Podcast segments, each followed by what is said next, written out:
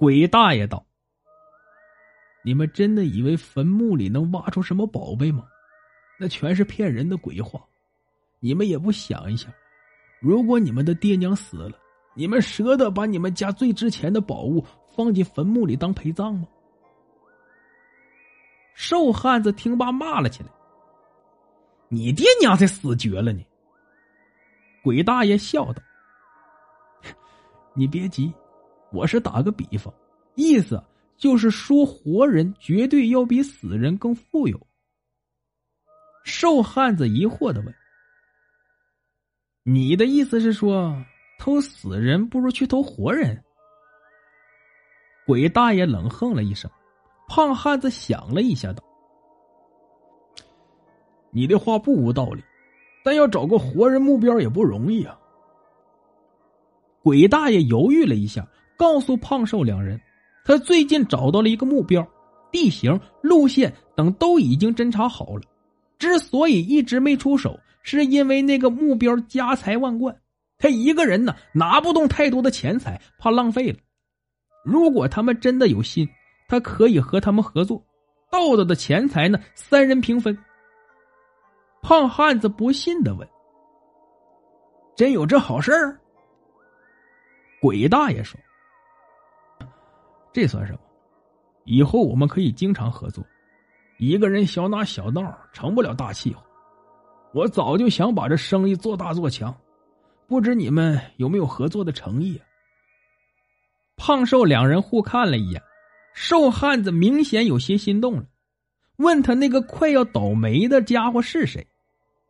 鬼大爷问他们知不知道南阳城西大街上德月楼的老板罗总裁。胖汉子道：“我知道，难道他就是那位不出名的财主？”鬼大爷告诉他们，罗总裁呀是个很有心机的人，为人处事十分低调。就连他家的邻居也很难见得到他本人。虽然是德月楼的老板，却很少啊去打理酒楼的事那家酒楼经营一般，别人呢都认为他一年赚不了多少钱。但如果去了解一下，就会发现罗总裁的吃穿住行啊样样奢华，是名副其实的人上人生活。他家的日常开销啊，绝对不是德月楼的收入能解决得了的。不等鬼大爷把话说完，瘦汉子已经迫不及待的问：“难道他还从事别的买卖？”鬼大爷道：“那倒没有，他也不必这么做，因为他有一个好祖宗。据说罗总裁的祖宗啊，曾在朝中当过大官，狠捞了一笔后就卸甲归田，给子孙留了一笔不小的财富。”所以德月楼啊，只是罗总裁装着门面、不露财显富的幌子。听他这么一说，胖瘦两人如梦初醒，然后啊又悠然神住，但还是有点不放心。你不会是想脱身才故意这么骗我们的吧？哪知道鬼大爷很干脆。是，我很想脱身，你们放了我，我就带你们去发财，这是公平交易。否则，哼，我宁愿死，也不受你们的要挟。胖瘦两人对看了一眼，胖汉子道：“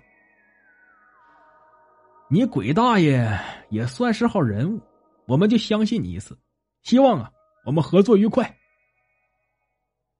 这时天快亮了，瘦汉子出去买了点吃的，三人就留在墓室里。直到第二天天黑，才悄悄的进了城。到了起更时分，鬼大爷带着两人到了西大街上的罗总裁的住处，越过围墙进入罗家院子。罗家小院并不大，但十分精致。三人摸到一间柴房前，鬼大爷伏在门上，东摸摸西摸摸，像在寻找什么机关。瘦汉子忍不住问。罗总裁难道会把钱财放在柴房里？鬼大爷冷哼一声道：“只有那些愚蠢的暴发户才会把自己放钱的地方弄得像个小金库，好像生怕我们这些人找不到一样。”正说着，一声轻响柴房的门开了，三人轻轻的摸进去，借着窗外的月光，能清楚的看到屋子内堆满了成捆的柴草。瘦汉子没好气儿的说：“难道罗财主的钱财都藏在这些草垛里？”鬼大爷反问：“为什么不可以？”说着，上前搬开柴草，露出一堵青砖墙。鬼大爷双手在墙壁上用力一推，那堵墙无声的打开，露出一道暗门，里面是一间小小的暗室，有微弱的光在室内射出来。胖瘦二人一看，高兴的差点叫出来。暗室内堆满了奇珍异宝，看得他们眼睛都直了。刚想冲进去抢，但马上又冷静下来。最诱人的地方，往往也是最危险。于是对鬼大爷道：“你先请吧。”鬼大爷冷笑了一声，猫腰走进暗室，从地上抓起一大把珠宝，塞入自己的怀中，道：“我看这样吧，咱们就平分了。这些东西谁带出去的就归谁。”一边说着，一边不停的抓起珠宝往自己的怀里塞。胖瘦两个汉子见被鬼大爷抢了先，都急了，一眼就看到靠墙边有个小几，几上的玻璃盆中放满了紫玉，红的、白的、紫的、绿的。两人低声跪叫着扑到小几前，刚要伸手去抓，不料咔的一声，从头顶上掉下一个大铁笼。正好将两人罩在了铁笼下，瘦汉子急得叫了起来：“鬼大爷，快来救我们呢！”鬼大爷换了嘴脸，嘿嘿一笑，道：“哼，我好不容易把你们引入这铁笼里，为什么还要救你们出来？”胖瘦两人大吃一惊，胖汉子依然不死心道。如果我们大声喊叫，你就不怕罗总裁来抓你吗？哪知道鬼大爷哈哈大笑起来，道：“你们见过罗总裁吗？知道他的底细吗？告诉你们吧，不管我想要他的什么东西，他从来都不会拒绝的。”瘦汉子不信的问：“为什么？你是他的什么人呢？”鬼大爷不再说话。而是把放入怀中的珠宝又放回原处，然后走到墙角，把挂在墙角架子上的衣服、帽子取下来，换在自己的身上。等到他再转过来身时，胖瘦两个汉子惊讶的发现，鬼大爷已经彻底的变了个人。刚才还是满脸的戾气、目光阴冷的鬼大爷，现在变得慈眉善目，一脸和气。瘦汉子恍然大悟：“我明白了，罗总裁就是鬼大爷，鬼大爷就是罗总裁。你的身家财富并不是祖上留下来的，而是你盗墓偷来的，是不是？”胖汉子也道：“难怪呀，鬼大爷总是贼影难寻。原来他大多数的时候身份都是德月楼的老板。”罗总裁不无得意的道。夜路走多了，总会遇到鬼。